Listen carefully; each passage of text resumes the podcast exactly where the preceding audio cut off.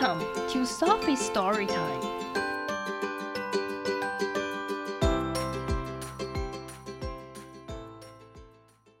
Today's story is Mamasaurus by Stephan Lomp. Baby Saurus lived in the wild jungle with his Mamasaurus. 小蜥蜴和妈妈住在丛林里。He loved to sit high on her back, eating tender leaves 他喜欢高高的坐在他的背上，吃着鲜嫩的叶子。But one day，但是有一天，he slipped，他滑走了。Wee，wee，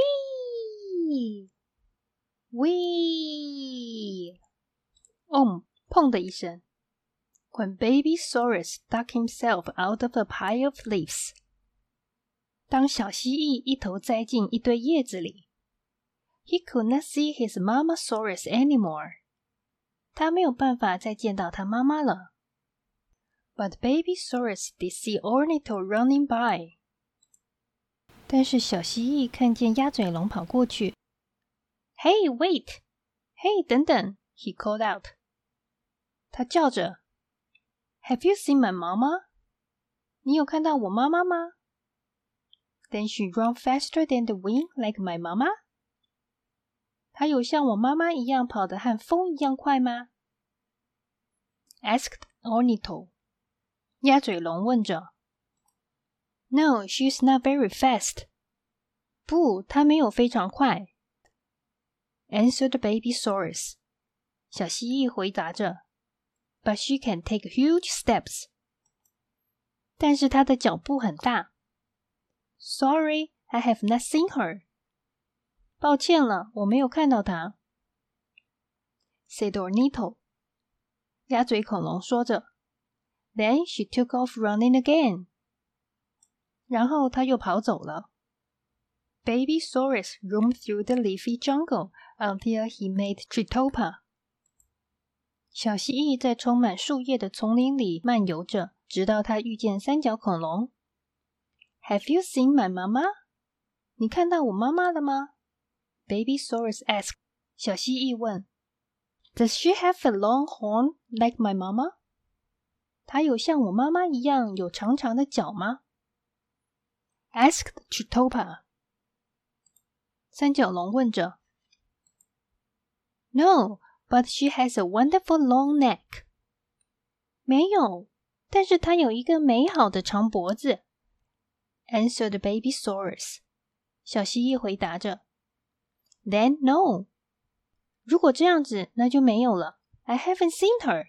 我没有看到她。Said Chitopa。三角龙说着：“Sorry，抱歉了。” Babysaurus Sotero sitting high in the tree。小蜥蜴看见翼龙高高的坐在树上。Can you see my mama from up there？你可以从上面看到我妈妈吗？”Babysaurus called out. 小蜥蜴叫喊着。Does she have wings and fly as high as the sun like my mama?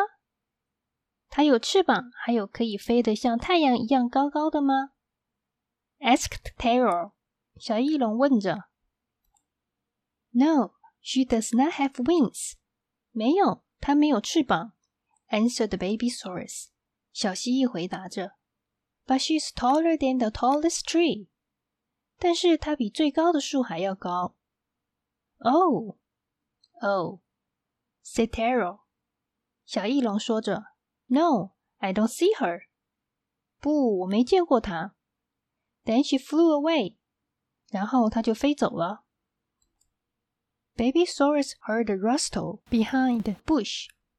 小蜥蜴听到树丛后面有个沙沙的声音。It was Tiny Hespero。这是小小黄昏鳄。Have you seen my mama？你见到我妈妈了吗？Baby Saurus asked。小蜥蜴问着。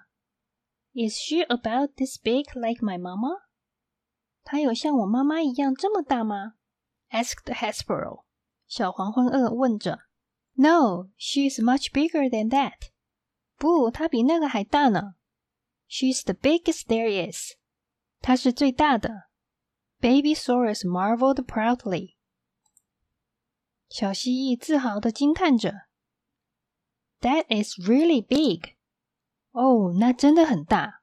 Replied oh, his pearl。小黄昏鳄回答着。But I have not seen her。但是我没有见到她。Then he shrugged and bowed away。然后他就耸耸肩逃跑了。Suddenly，忽然间，Babysaurus heard a loud noise。小蜥蜴听到一声巨响。Could that be my mama？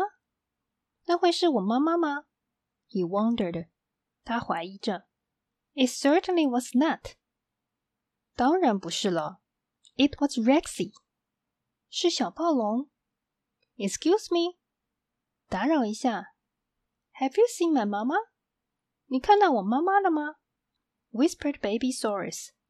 小蜥蜴小声地说。Opening just one eye. 只睁开一只眼。Rexy snarled. 小暴龙咆哮着。Does she have sharp teeth like my mama? 她有像我妈妈一样的尖牙齿吗？No，没有。but she grabs the yummiest leaves from the highest branches for me。但是她会从最高的树枝上为我采好吃的叶子。replied Babysaurus。小蜥蜴回复着：“Leaves，叶子，yuck，难吃死了。I could never eat leaves。我永远也不会吃叶子。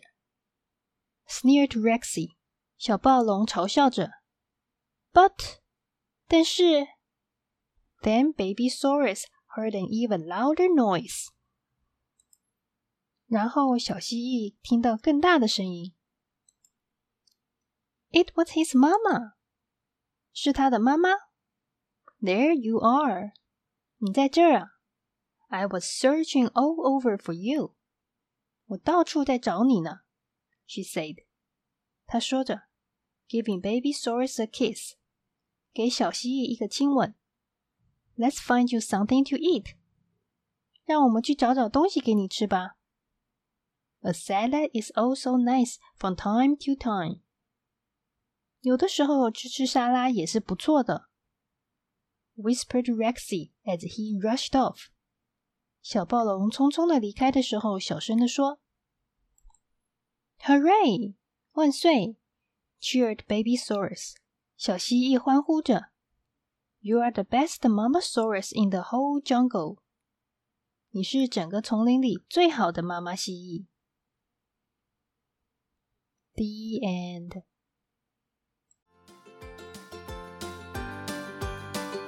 If you like the story, follow us and subscribe to our channel. Tell your friends too. Thank you and see you next time.